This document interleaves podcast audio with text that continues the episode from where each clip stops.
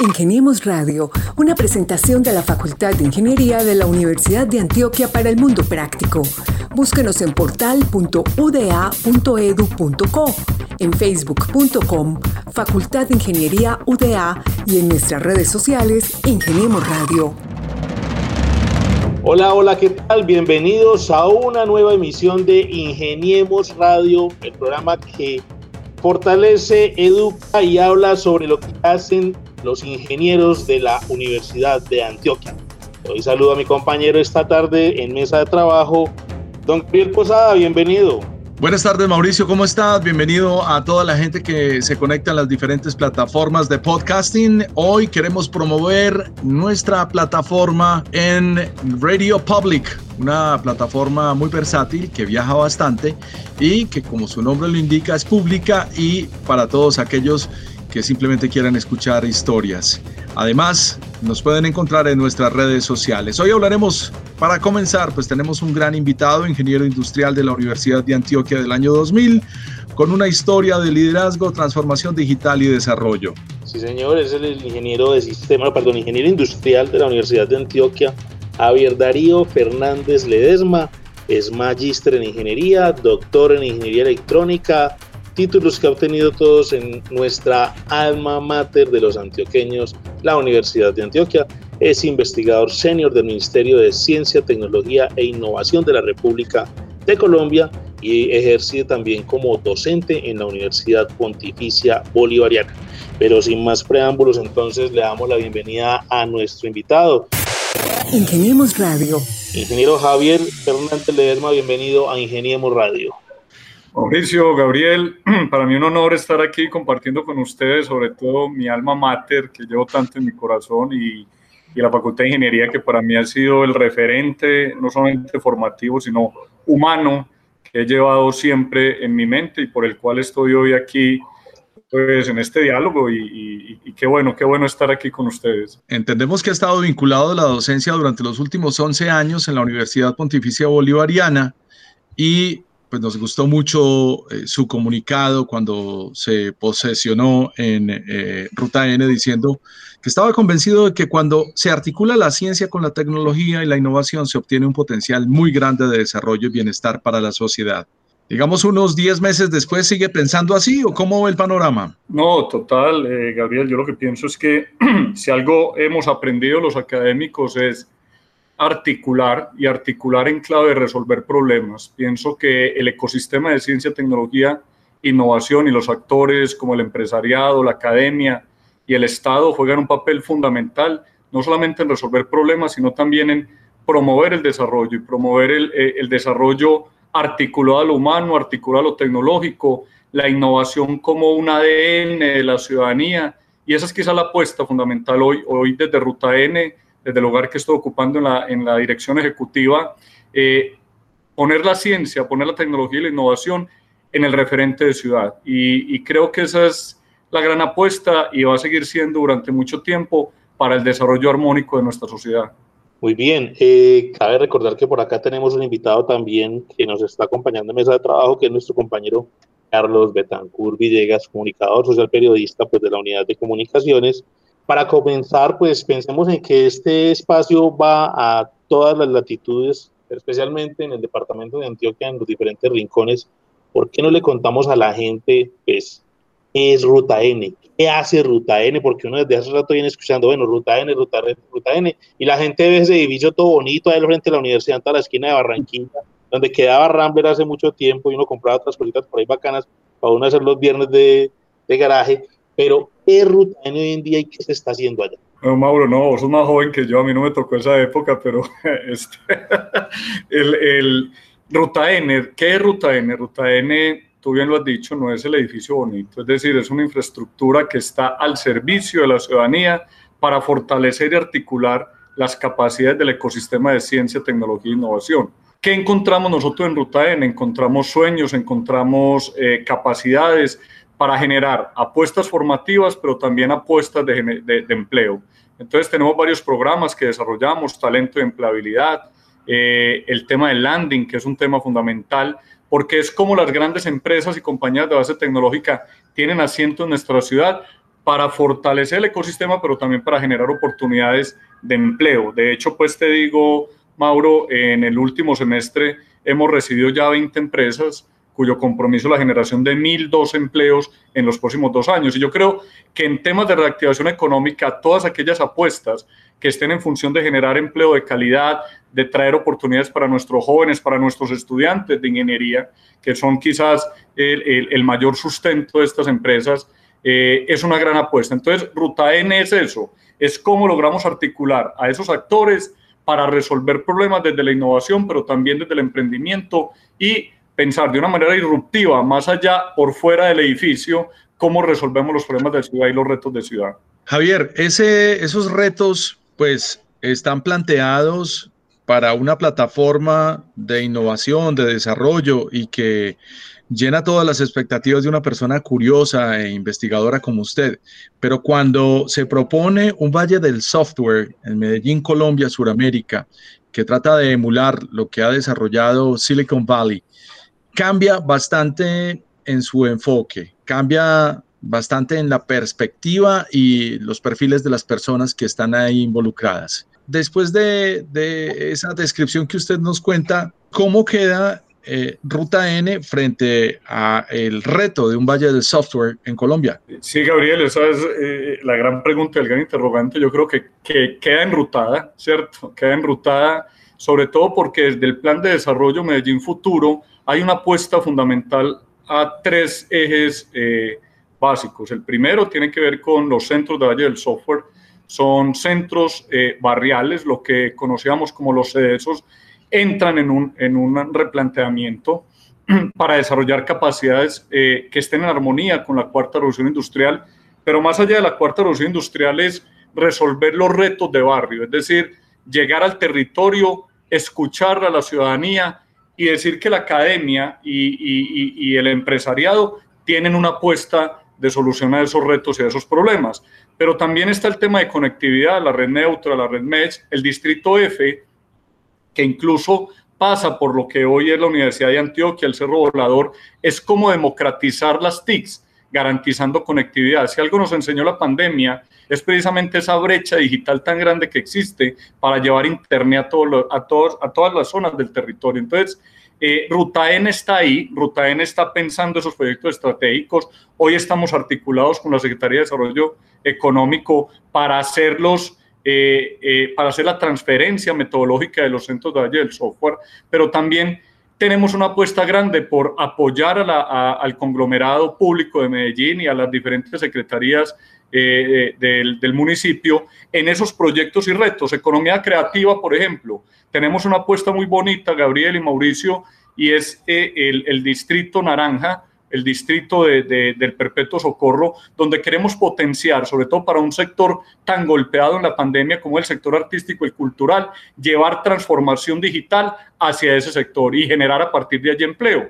Hemos firmado con Secretaría de Cultura un acuerdo reciente, un, convenio reciente para poder potenciar en el sector cultural las habilidades eh, en, clave de la cuarta revolución industrial. Entonces, hoy Ruta N está en el, en el centro, pero quiero, quiero definir como tres cosas también que para mí son fundamentales. Ruta N al territorio, es decir, salgamos, como lo decía Mauricio, de ese eh, eh, de esa infraestructura roja muy bonita y vamos al barrio, vamos a los centros de Valle del Software, vamos a todos los, los puntos donde hoy la ciudadanía reclama soluciones, pero también vamos a generar oportunidades para la gente, es decir, cómo el asentamiento de grandes empresas genera empleo de calidad y tercero, cómo hacemos una transformación digital integral, donde lo tecnológico es fundamental, pero también lo humano y las habilidades y destrezas y competencias de esos ingenieros, de esos ciudadanos, ¿cierto? Tendrán que estar en el ecosistema formativo de la ciudad, articulado con las instituciones de educación superior, articulados con Sapiencia y con todos aquellos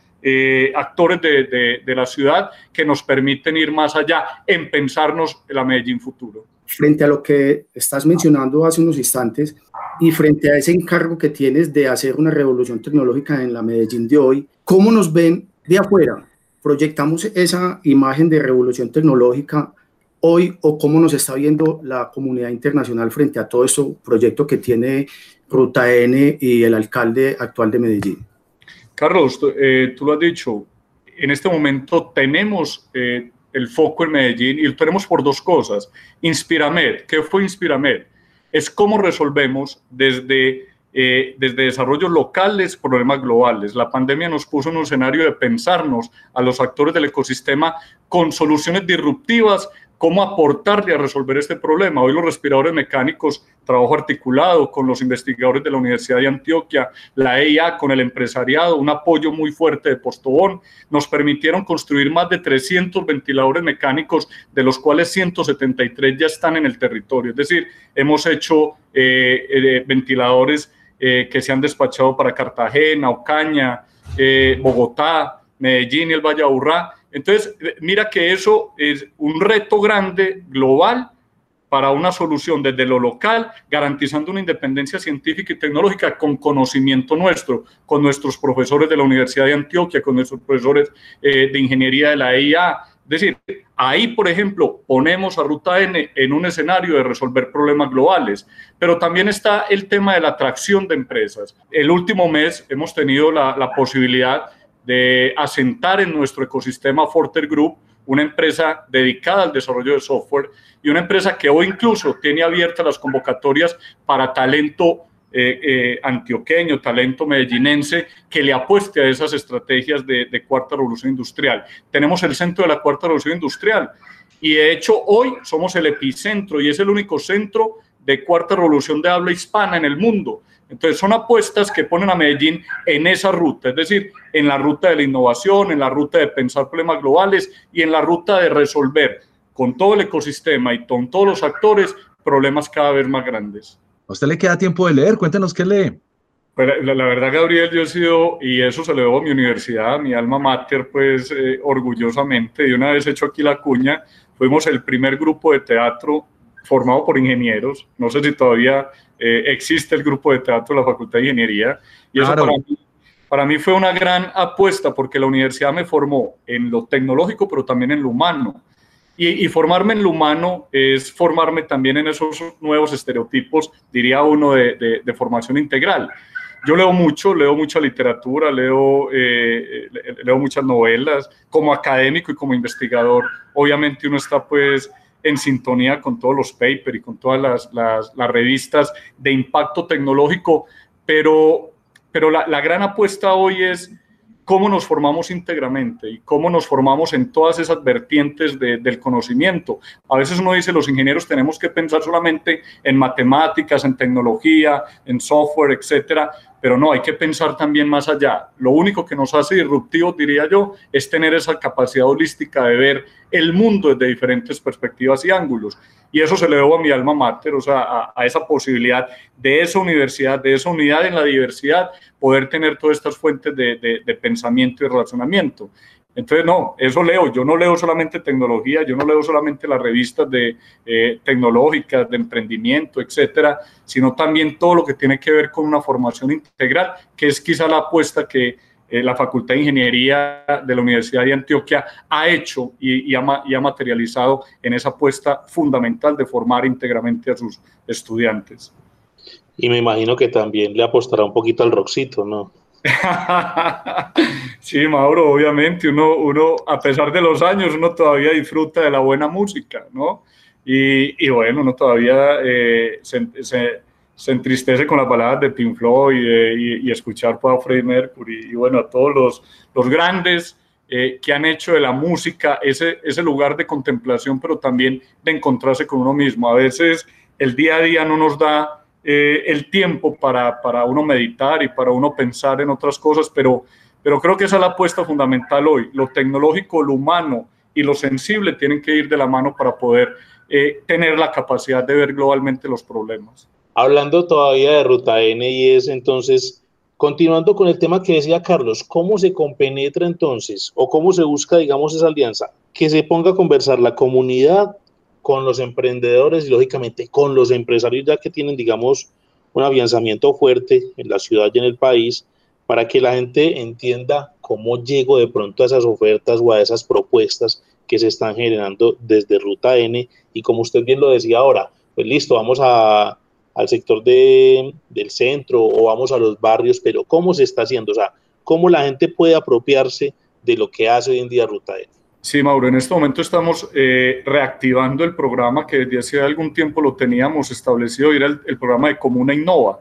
¿Qué es Comuna Innova? Son los laboratorios de innovación que llegan al territorio. ¿Llegan qué? Con una oferta metodológica, con generar capacidades incluso en, en, formación de, de, de, habilidades de la cuarta revolución industrial, hablar de Internet de las Cosas, pero también desde los niños, desde los jóvenes, poder potenciar esas capacidades imaginativas y esas posibilidades de crear tenemos un laboratorio de innovación en el cual los ciudadanos pueden acercarse, tener toda la ruta formativa, pero también toda la ruta de acompañamiento para que gesten sus ideas eh, transformadoras, innovadoras.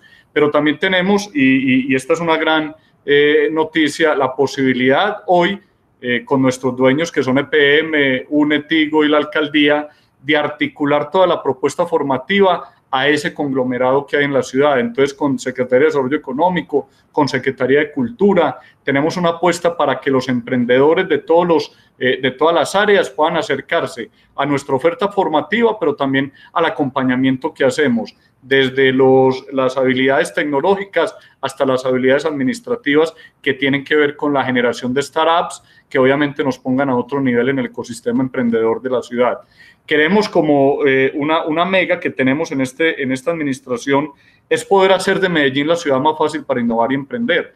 Quizás una de las barreras más grandes que, que cuentan nuestros emprendedores es el tema legal, el tema eh, administrativo y queremos que en tres años, tres meses que dura este gobierno, que dura esta administración, dejar esas capacidades instaladas, es decir, dejar un, una, un, una, una ruta N que facilite el emprendimiento y que facilite la innovación pero que obviamente sea de una manera organizada, articulada con los diferentes actores. Javier, definitivamente, si ustedes le están apostando a la legalidad, pues tenemos que tocar el asunto de la eh, economía naranja y se plantea una posibilidad de que para poder tener una economía circular alrededor de la creatividad, el software, por ejemplo, eh, tiene que ser legal aún en las eh, microempresas.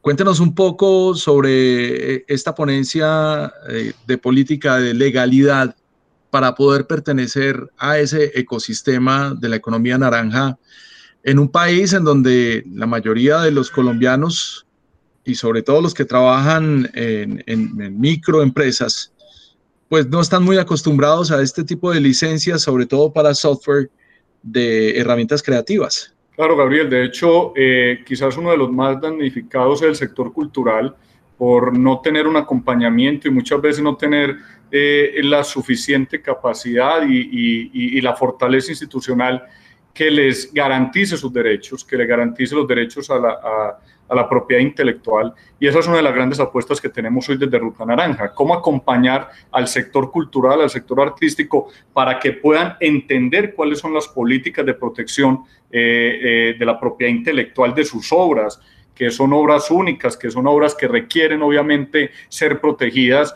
para tener obviamente una explotación comercial que beneficie a eh, al artista, que beneficie al gestor cultural y demás. Esa es una de las grandes apuestas que tenemos desde Ruta Naranja, pero también... Eh, acompañar a los emprendedores para que todo ese código fuente, para que todo esa, ese, ese software que se, que se genera a partir de sus emprendimientos pueda ser protegido, pueda ser registrado y obviamente en el marco de una negociación con grandes jugadores en el ecosistema internacional, tenga el acompañamiento y tenga las posibilidades de poder explotar de una manera eh, que sea benéfica para ellos. Entonces, esas son nuestras apuestas de Ruta N, acompañar desde la, desde la legalidad, desde la protección intelectual, para que el beneficiado sea precisamente el gestor artista eh, en el sector cultural, pero también el emprendedor de base tecnológica, que muchas veces eh, por desconocimiento, por falta de información o incluso por falta de acompañamiento institucional, no tiene las garantías para proteger el fruto de su, de su trabajo, no solamente intelectual, sino también manual. Javier Darío, ¿es posible que la comunidad al escuchar una transformación como la que se está proyectando para la ciudad y desde Ruta M, pero que haya una preocupación debido a la actual situación por la que atraviesa el mundo en cuanto a puestos de trabajo, oportunidades, es posible que, y en la medida que vaya ocurriendo esa transformación, de que vaya llegando capital extranjero, empresas extranjeras que puedan eh, brindar oportunidades laborales a las personas de la ciudad. Claro, de hecho lo que la apuesta, Carlos, es que el empleo que se genere a partir de los asentamientos de estas grandes empresas sea empleo de calidad y sea un empleo que equivalga más o menos a 3.5 salarios mínimos legales vigentes. Eso es lo que está dentro de nuestros indicadores y esa es la apuesta de generar empleo desde las actividades de ciencia, tecnología e innovación. Entonces, muchos de, uno de los requisitos fundamentales es que aquellas empresas que se van a sentar en la ciudad, en ese proceso de negociación, garanticen ese empleo y garanticen obviamente esas condiciones que sean favorables a nuestros eh, jóvenes y a nuestros emprendedores. Eh, hoy, como te decía Carlos, eh, hace unos, unos minutos, tenemos la gran noticia de tener 20 empresas en lo corrido del año en medio de una pandemia tan grande como la que estamos viviendo, que van a generar en los próximos dos años 1.002 empleos. Entonces, esas son apuestas de negociación y yo creo que, que el, temor, el temor de pronto no es a que lleguen para generar cualquier empleo, sino garantizar las condiciones para que nuestro talento joven, para que nuestros emprendedores puedan tener en estas posibilidades de empresas como Forter Group, eh, de empresas como Rockwell, etcétera, que son grandes jugadores a nivel mundial, tengan en Medellín las posibilidades de crecer y de crecer con nuestro talento eh, digital, nuestro talento joven. Usted nos tiraba extras, extra micrófonos, una primicia, y es que hoy, hoy cuando estamos grabando este, este programa, pues Rutaden está firmando un convenio con la Universidad de Antioquia. Brevemente cuéntenos esa primicia, en qué consiste, a qué le apunta y pues cómo beneficia eso también a los estudiantes, yo creo que no solamente de ingeniería, sino de los otros eh, saberes o disciplinas que tiene nuestra Universidad de Antioquia. Claro, Mauro, no, hoy eh, le estamos eh, dándole así una gran noticia y es articulados dos jugadores de talla como son la Universidad de Antioquia y Ruta N, porque creemos que en el potencial que tiene la universidad para acompañarnos en ese pensamiento estratégico en la realización de nuestros proyectos.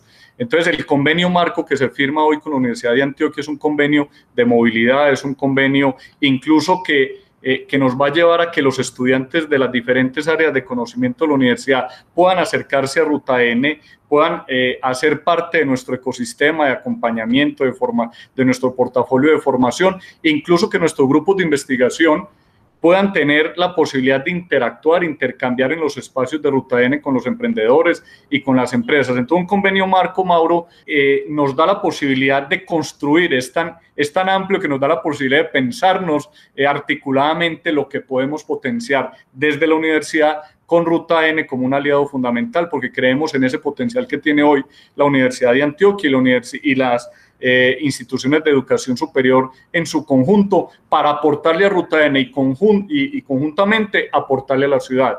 Entonces es un convenio que nos va a permitir movernos en temas de formación, en temas de acompañamiento, en temas de transferencia de conocimiento, en tema de tener a nuestros investigadores de la universidad liderando proyectos de Ruta N y acompañando proyectos de Ruta N. Javier Darío, estamos muy curiosos por conocer la cantidad de publicaciones que usted ha hecho qué cantidad de libros y no entendemos a qué hora, ciencias y tecnología, ciencia de datos, educación y transformación digital, libros sobre sistemas, en fin. Pero cuéntenos, ¿cuál es el último gadget que ha adquirido? Pues el último gadget, yo diría que, no sé, de pronto un, un, Xiaomi, esa es la última tecnología ¿Será que hacemos una vaquita para un iPhone o qué? No, no, yo todavía soy, no, quiero hacerle propaganda aquí a las marcas. Soy un convencido de que la tecnología tiene que ser funcional, ¿sí? Y no tiene que ser costosa. Es decir, uno, uno piensa que, que la funcionalidad está en cómo me ayuda la tecnología a resolver esos problemas, ¿cierto? Eh, hace 30, 40, 50 años pensábamos que el teléfono era simplemente para comunicar, hoy el teléfono es parte y un apéndice fundamental de nuestras vidas para establecer incluso esto que estamos haciendo hoy, ¿cierto? Este diálogo a través de la virtualidad, pero también para comunicarnos, para eh, incluso generar sensaciones. Las redes sociales se convierten en grandes aliados para poder potenciar lo que pensamos y lo que queremos construir. Entonces, eh, no, eh, los libros son una manifestación de las eh, ambiciosas, las ambiciones intelectuales que uno tiene, ¿cierto? De seguir construyendo, de seguir pensando y repensando como las apuestas de la humanidad, pero la tecnología y, los gadgets, pues como tú lo dices, eh, son habilitadores para facilitar la vida. Y así hemos entendido la tecnología, Gabriel, la tecnología al servicio de la humanidad y la, y la tecnología de cara a la humanidad, es decir, de resolver problemas fundamentales de la existencia. Bueno, está bien, cada cual desarrolla eh, a su antojo la telefonía como quiera. Eh, pero sí me llama mucho la atención ese último dispositivo. Mauro. Él es Javier Darío Fernández Ledesma, ingeniero, magíster, doctor de nuestra Facultad de Ingeniería y es el actual director de Ruta N. Desde allí está promoviendo el emprendimiento, la innovación, la tecnología y lógicamente, pues como nos acaba de contar, muchas iniciativas que benefician pues lógicamente a la comunidad de nuestra ciudad, de nuestro departamento. Javier, muchas gracias por estar con nosotros. Las puertas de Ingeniería Radio quedan abiertas para que sigamos promoviendo todo lo que se hace desde Ruta N. Mauro, un placer. Gabriel, Carlos, eh, a Melisa, eh, bueno, a todos los que van a estar en este maravilloso programa, para mí es un honor y siempre, siempre voy a ser un convencido de que estas apuestas desde la universidad pública, estas apuestas comunicativas, forman, pero también eh, nos habilitan en encontrarnos en estas nuevas perspectivas de humanidad. Entonces, un abrazo muy grande, Mauro, y ojalá pronto nos podamos ver, Gabriel, Carlos, de manera presencial y tomarnos al menos un café, que eso es lo que más queremos hoy en la universidad, ¿no? Tomarnos el tintico por allá en juguitos, por allá en, en, troncos, en fin. Cuánto extraño la universidad y, y un abrazo de todo corazón y con todo el cariño. Claro que sí, muchas gracias. Qué buena conversación hemos tenido hoy desde Ruta N con Javier Darío Fernández Ledesma, ingeniero industrial de la Universidad de Antioquia y magíster, el director o gerente de Ruta N con una historia de liderazgo, transformación digital y desarrollo. En resumen, gente que hace más grande la Facultad de Ingeniería de la Universidad de Antioquia. Así es, Gabriel, estas han sido las historias de hoy, pues eh, gente que está mostrando y dando cuenta del talante que tienen los ingenieros que están preparándose, como lo decías, en la Universidad de Antioquia, que día a día pues, nos traen nuevas iniciativas, nuevas ideas y nuevos propósitos que proyectan lógicamente la imagen de la Universidad de Antioquia. A ustedes muchas gracias por estar con nosotros en esta emisión de Ingeniemos Radio. Los esperamos la próxima semana acá en los 2410 AM de la emisora cultural Universidad de Antioquia y por supuesto en nuestros podcasts y nuestras redes sociales para que sigan día a día nuestros contenidos. Muchas gracias y hasta una próxima oportunidad.